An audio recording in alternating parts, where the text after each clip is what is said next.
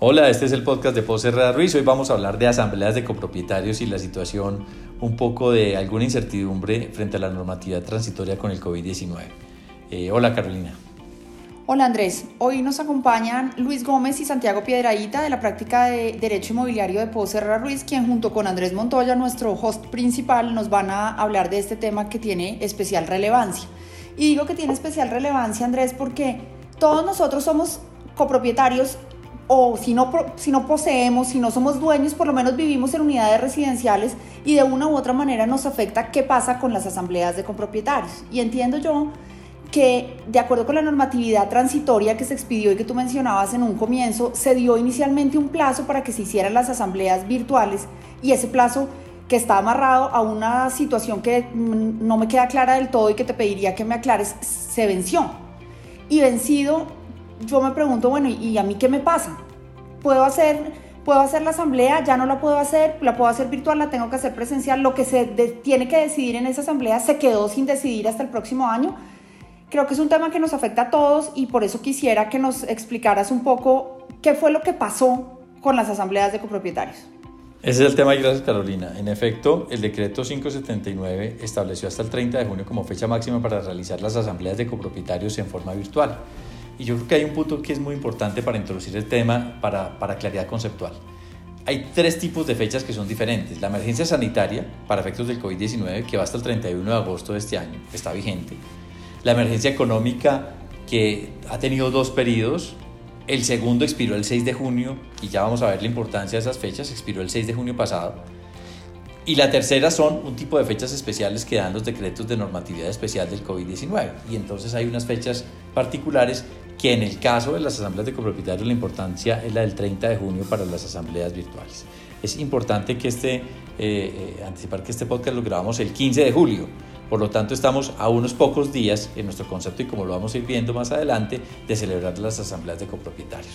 Entonces, habiendo tres fechas diferentes, no sabemos si por confusión o intención, intención particular, el, el Gobierno Nacional estableció lo siguiente en relación con las asambleas de copropietarios, que de forma virtual podrían realizarla hasta el 30 de junio, este es, el plazo ya expiró, y de forma presencial Recuerden que las asambleas de copropietarios debían realizarse en los tres primeros meses del año, pero entonces, como ya estamos en el séptimo, y de forma no presencial, dice la normatividad transitoria que pueden ser un mes después de terminada la emergencia económica. ¿Qué pasa? Hemos tenido dos periodos de emergencia económica. La primera, que ya, que ya expiró, la segunda, que fue decretada el 6 de mayo, con vigencia hasta el 6 de junio. Entonces nos dice, las asambleas presenciales de copropietarios podrán realizarse dentro del mes siguiente a la expiración de, de ese periodo de emergencia. Y, ahí surge una primera pregunta, cuando, cuando se quiso decir en el decreto eh, eh, transitorio que tenía un mes después, si quería hacerlo, es decir, en, en el caso práctico, entre el 6 de junio y 6 de julio, o sea que ya expiró, o si por mes siguiente, lo que se quiso decir fue el mes que le sigue al mes en que expire la, la, asamblea. Y como eso no es totalmente claro, uno pudiera llegar a una interpretación un poco más abierta, decir, mire, el mes que sigue a junio es julio, por lo tanto, las asambleas podrán realizarse hasta, hasta el último día del mes de julio de este año. ¿Cierto? Esa es como la, la, la primera situación referente. Entonces, en lo que nos sentimos en este momento es que tenemos dos situaciones, las virtuales que ya expiraron y las asambleas presenciales que tienen que realizarse este mes indefectiblemente. Andrés, Santiago, Luis, perdón, les hago ahí una pregunta porque me surge una duda. Tú hablabas de dos periodos de emergencia económica. Y en este momento, hoy 15 de julio, justamente se está discutiendo el tema del día sin IVA, que el tercer día sin IVA, que están pensando en suspenderlo con ocasión de la crisis sanitaria. Y si bien no tiene mucho que ver, lo que sí se ha dicho es que como la, el día sin IVA se dio por vía de un decreto legislativo con fuerza de ley, pues de la misma manera tendría que suspenderse y para poder sacar otra vez un decreto que lo suspenda, igual al que lo decretó, tendría que decretar una tercera emergencia económica. Si llegase a decretarse una tercera emergencia económica por un día para que el gobierno pueda sacar el decreto para que se suspenda el día sin IVA, uno podría entender que la, el periodo del mes siguiente es se cuenta desde esta tercera emergencia económica. Pues es una buena pregunta y uno podría entender lo que sí, en unas interpretaciones que tratan de ser laxas con el sentido que tenemos de, la normatividad transitoria. Porque si hubiéramos dicho que, la, que, que, el periodo de emergencia expiró el 17 de mayo, cuando expiró el primer periodo de, de, de emergencia decretado con el 579, entonces eh, todo lo que estamos hablando ahorita del mes de julio lo hubiéramos hecho, pero para el mes de mayo o de junio. Entonces, si hubiera un nuevo tercer, un tercer periodo, en ese caso podremos interpretar que se pueden realizar las asambleas de copropietarios. La gran dificultad es, digamos, entender es que conceptualmente se ató el periodo de asambleas virtuales a un periodo un poco más cercano a la emergencia económica, cuando en realidad la importancia de la virtualidad de las asambleas es la emergencia sanitaria y en particular el periodo de aislamiento preventivo obligatorio decretado por el Gobierno Nacional, en el cual estamos todavía. ¿Por qué? Porque se pretendía que la gente no se tenga que reunir y aglomerarse. Hay asambleas de copropietarios muy pequeñas, pero hay asambleas que son igualmente eh, numerosas, de muchísima gente, y que sin duda alguna el forzar la realización de asambleas durante este mes de julio, de asambleas eh, especialmente numerosas, puede generar una situación de aglomeración contraria a la política sanitaria. Entonces, si uno mirara un poco hacia atrás, debió atarse un poco más a la emergencia sanitaria que a la emergencia económica, pero lo cierto es que la normativa que tenemos nos ata a la económica y esa es la realidad que tenemos eh, actualmente. Yo creo que, eh, digamos, para entrar a, todos esos temas es importante, Luis, ¿por qué no nos comentas exactamente cuál es la importancia de las asambleas de copropietarios? Sí, Andrés, digamos que eh, temas muy importantes, eh, uno de los temas más importantes pues es la aprobación del presupuesto, de cómo se va a ejecutar todo el presupuesto de la, de la copropiedad durante, digamos, la vigencia 2020-2021 el nombramiento de los miembros de, la, de las juntas de administración de estas copropiedades. Y adicionalmente un tema muy importante y es que el decreto 579 permitió desde el 15 de abril hasta el 30 de junio que con el objeto, digamos, de mitigar eh, todo el tema del recaudo de las cuotas de administración que podrían estar a la baja en muchas copropiedades, porque las personas pues simplemente no tienen cómo pagarlas, permitió que los administradores con previa aprobación de, de estas, digamos, juntas de, de administración de las asambleas de copropiedad pudieran utilizar el 100% de los fondos de del fondo de imprevistos que tiene la copropiedad para mantener a la copropiedad y para seguir ejecutando pues todos los contratos, todo el tema de mantenimientos, eh, vigilancia que tiene la copropiedad y que virtualmente no podría tener la totalidad del dinero pues por esta eh, digamos falta de pago como consecuencia digamos de, de, de que sus copropietarios no tienen la capacidad económica de hacerlo ahora. Este control de la asamblea se va a dar en esta asamblea ordinaria. Y, y, digamos eso va a ser muy importante, porque el administrador tiene que dar, eh, digamos, eh, cuentas sobre todo lo que ha pasado durante estos meses. Y, y, es que hay un punto importante ahí que es, es, Carolina lo que nos llevó a hacer esta invitación, es que eh, daría la impresión que muchas copropiedades, si bien algunas de manera diligente hicieron en los dos primeros meses del año, algunas alcanzaron a hacer el tercer mes de marzo, pero recordemos que en el mes de marzo se desprende la emergencia, eh, eh, muchas no se alcanzaron a reunir. Y lo que hemos visto es que muchas asambleas ahí administradores no han convocado a las asambleas de copropietarios, aunque ha pasado el tiempo. Y esos mecanismos de control de los que habla Luis, que es finalmente el control especial que tienen los copropietarios frente al manejo de recursos de la, de la administración es el que se ejerce en la Asamblea de Copropietarios y por lo que es importante incluso que los copropietarios eh, reclamen la realización de las asambleas de copropietarios cuando no están facultados expresamente para convocarlas. Eh, Andrés, y ahí, ahí me surge una duda y es la siguiente. Efectivamente tú mencionabas que la realización de las asambleas físicas no virtuales debía haberse atado a, que cesara la emergencia sanitaria.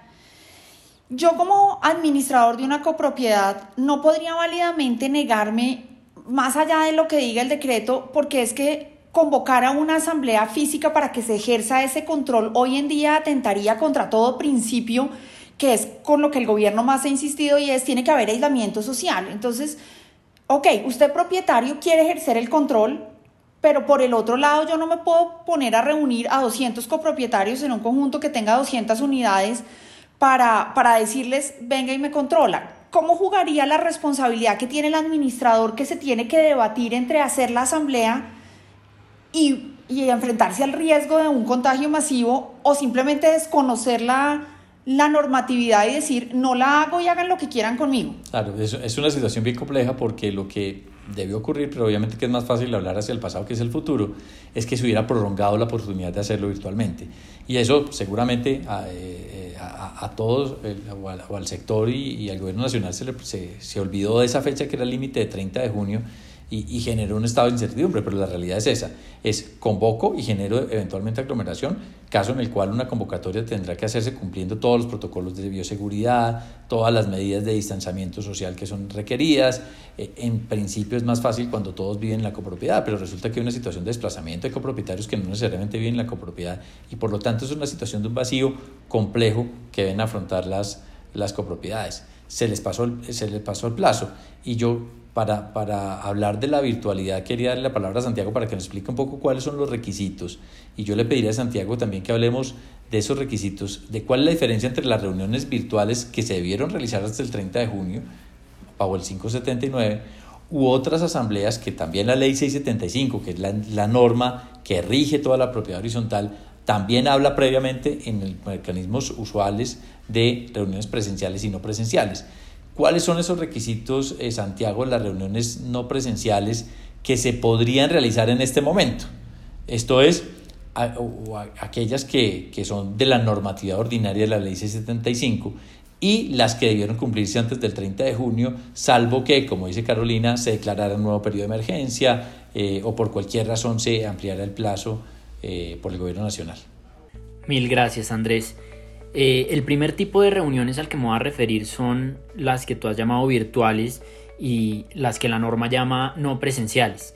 Estas son las que algunas copropiedades celebraron hasta el 30 de junio de forma juiciosa a través de plataformas como Zoom o como Webex y que permitieron que se desarrollara la reunión ordinaria, como la ley lo, lo indica, de forma no presencial evitando posibles contagios.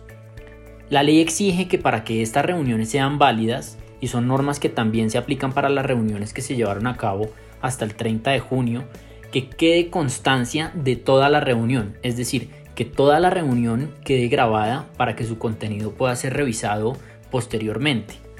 Adicionalmente, en el acta de estas reuniones debe quedar constancia de que durante toda la reunión se mantuvo también el quórum necesario para deliberar y para tomar decisiones durante la asamblea.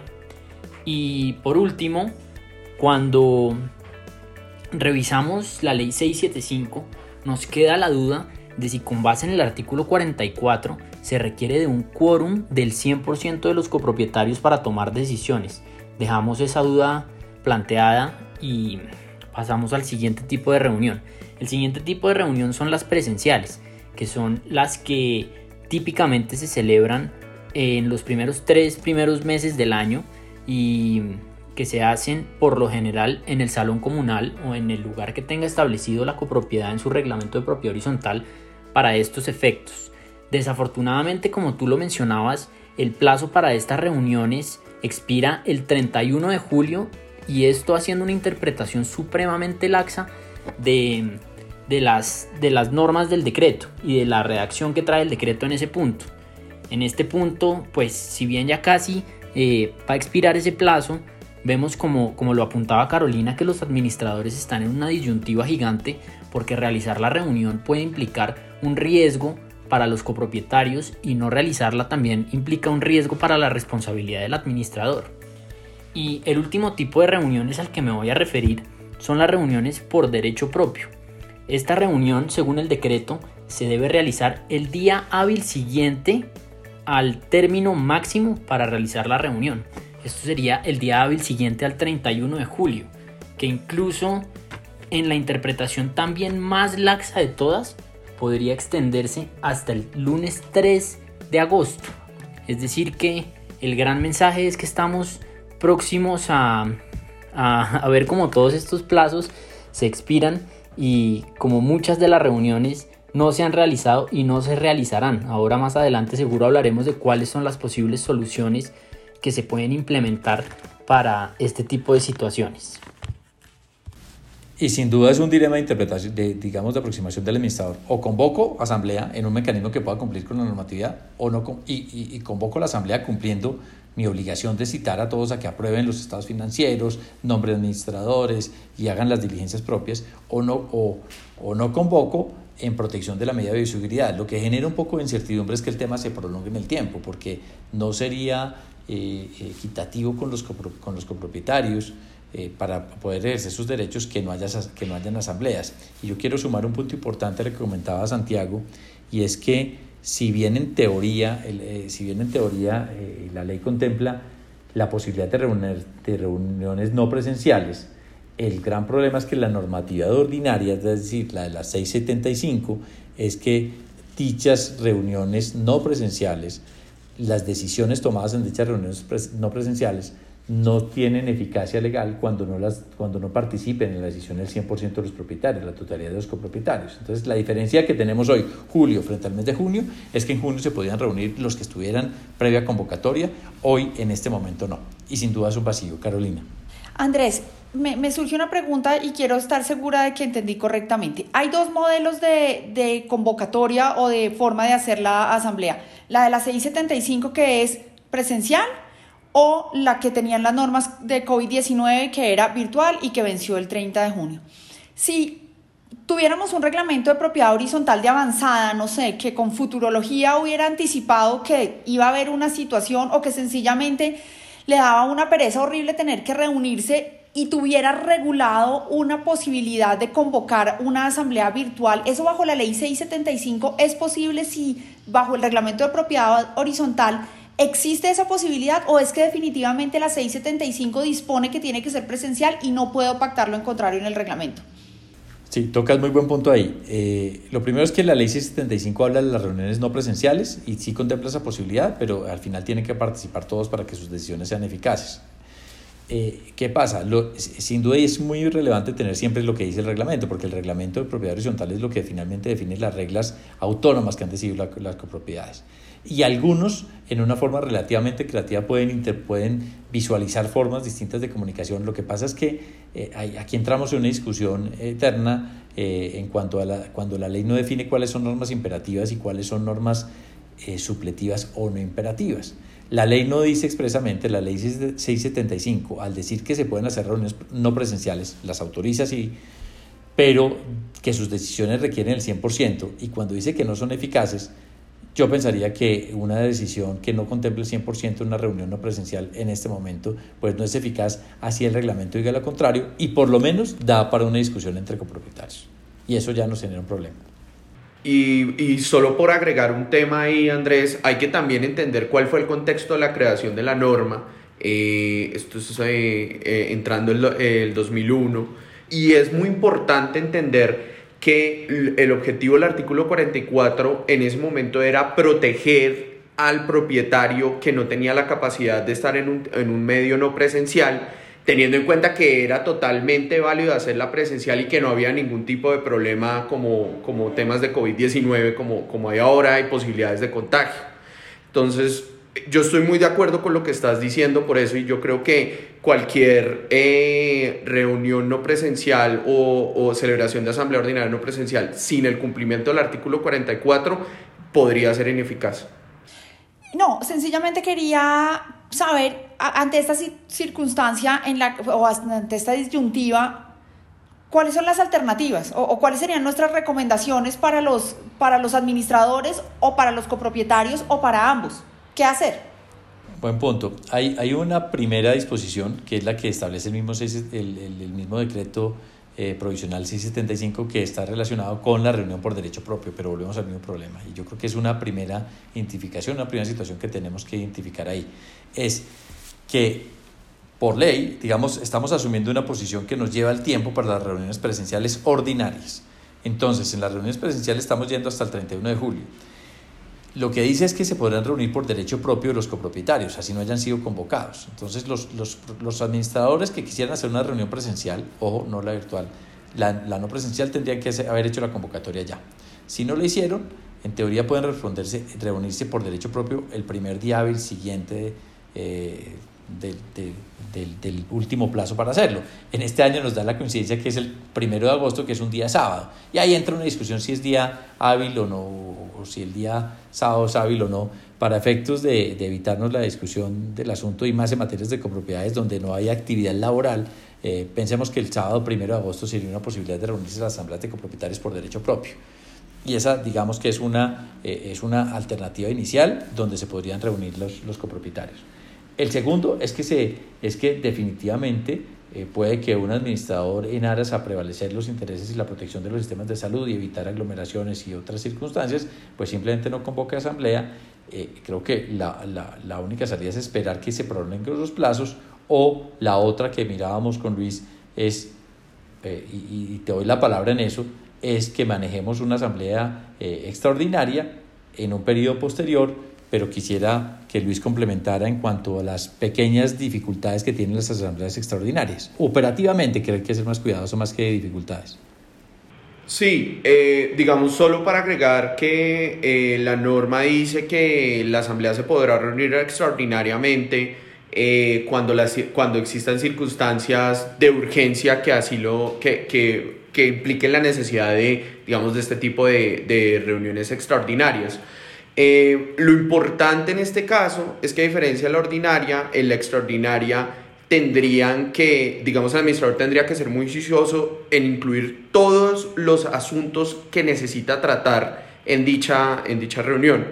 Eh, porque en las reuniones extraordinarias la norma es muy clara que no se van a poder incluir ningún tipo de, digamos, de contenido adicional o de decisiones adicionales que no hayan sido previamente notificadas mediante la, mediante, digamos, eh, la convocatoria previa que debe hacerse a esta asamblea extraordinaria. Mil gracias, Luis. Eh, pues creo que, que ha sido bastante ilustrativo el tema, también creo que quedan más preguntas que respuestas y creo que no somos nosotros los llamados a darlas porque efectivamente el tema es bien polémico. No sé si ustedes tienen conocimiento sobre alguna posibilidad de que algún gremio esté tramitando una ampliación, alguien se haya preocupado, haya alguien distinto a nosotros los copropietarios que estemos empujando el tema para saber si se va a resolver vía una nueva legislación o, o, si simplemente vamos a esperar a ver qué pasa y esperar a que nos lleguen las demandas eh, a los administradores de copropiedad por no haber convocado. No sé ustedes qué, qué conocimiento tengan de eso. Pues hasta la fecha, Carolina, no tenemos conocimiento de alguna situación puntual, iniciativa gubernamental o legislativa que lleve a solucionar ese vacío por la expiración del plazo del 30 de junio para realizar asambleas eh, por los mecanismos virtuales del decreto transitorio 579. Entonces, eso lleva, eh, y aprovecho aquí para entrar en las conclusiones de nuestro podcast, es eh, la primera es que hay una incertidumbre legal por los plazos, la forma de ocurrencia y qué puede ocurrir con las, y con las copropiedades y con las reuniones de asamblea por copropietarios ordinarios que no se hayan realizado, porque lleva unos interrogantes que debe definir la administración en conjunto con los consejos de administración en una forma deliberada, consciente, tendiente a proteger los derechos de los copropietarios. Lo que sí no podría seguir es el silencio es esperar cuándo se puedan realizar o esperar una circunstancia distinta. Yo creo que es que en la mente de las copropiedades y de muchos copropietarios, estoy hablando de quienes no realizaron la asamblea durante el primer semestre, está que el periodo de las asambleas presenciales estaba atado al, al periodo de aislamiento preventivo obligatorio decretado por el gobierno, que yo creo que era el sentido, pero eso no quedó así porque quedó atado fue al periodo de emergencia. Entonces, tendrán que tomar decisiones deliberadas, conscientes en torno a qué van a hacer para que la información de los copropietarios estén debidamente informados en torno a la situación de la copropiedad y eh, pues quedará en el vacío la posibilidad de que eventualmente se cuestione eh, la diligencia o no con la que cada quien en cada caso haya obrado tendiente a la realización o no de la potencial asamblea. Porque en lo demás estarán acudidos o a realizar la asamblea con las medidas de bioseguridad pertinentes y el cumplimiento de la totalidad de protocolos teniendo en cuenta además las condiciones de circulación de cada una de las ciudades durante este mes de julio o acudir en general a las normas ordinarias del decreto o de perdón de la ley 675 que es la que definitivamente establece los procedimientos tanto para las reuniones presenciales como para las no presenciales y quedaron eh, suficientemente explicadas en la intervención de Santiago. Andrés, Santiago, Luis, muchísimas gracias. Creo que el tema es, es claro, aunque es confusa la solución. Eh, creo que el mensaje para los administradores es todavía tienen por lo menos hasta el 31 de julio para mirar qué van a hacer, si, si están en zonas no COVID o en zonas en las que sea mucho más fácil, creo que el tema puede ser más manejable y se pueden convocar Bogotá, Medellín, Cali, Barranquilla, pues tendremos que mirar qué pasa porque nosotros estamos en una situación bien distinta y con alto riesgo de contagio esperaremos a ver si el gobierno regula de alguna manera el tema y si no, pues bueno, probablemente podamos conversar de esto una vez superado el plazo de, del 31 de julio y el derecho propio el 1 de agosto. Nuevamente muchísimas gracias. Hoy los acompañamos Santiago Piedraíta, Luis Gómez, Andrés Montoya y Carolina Posada, todos de Pose Herrera Ruiz. Al acceder a este podcast, usted reconoce que su contenido y su diseño son propiedad de Pose Herrera Ruiz. La información, opiniones y recomendaciones contenidas en este podcast no tienen como propósito dar asesoría legal.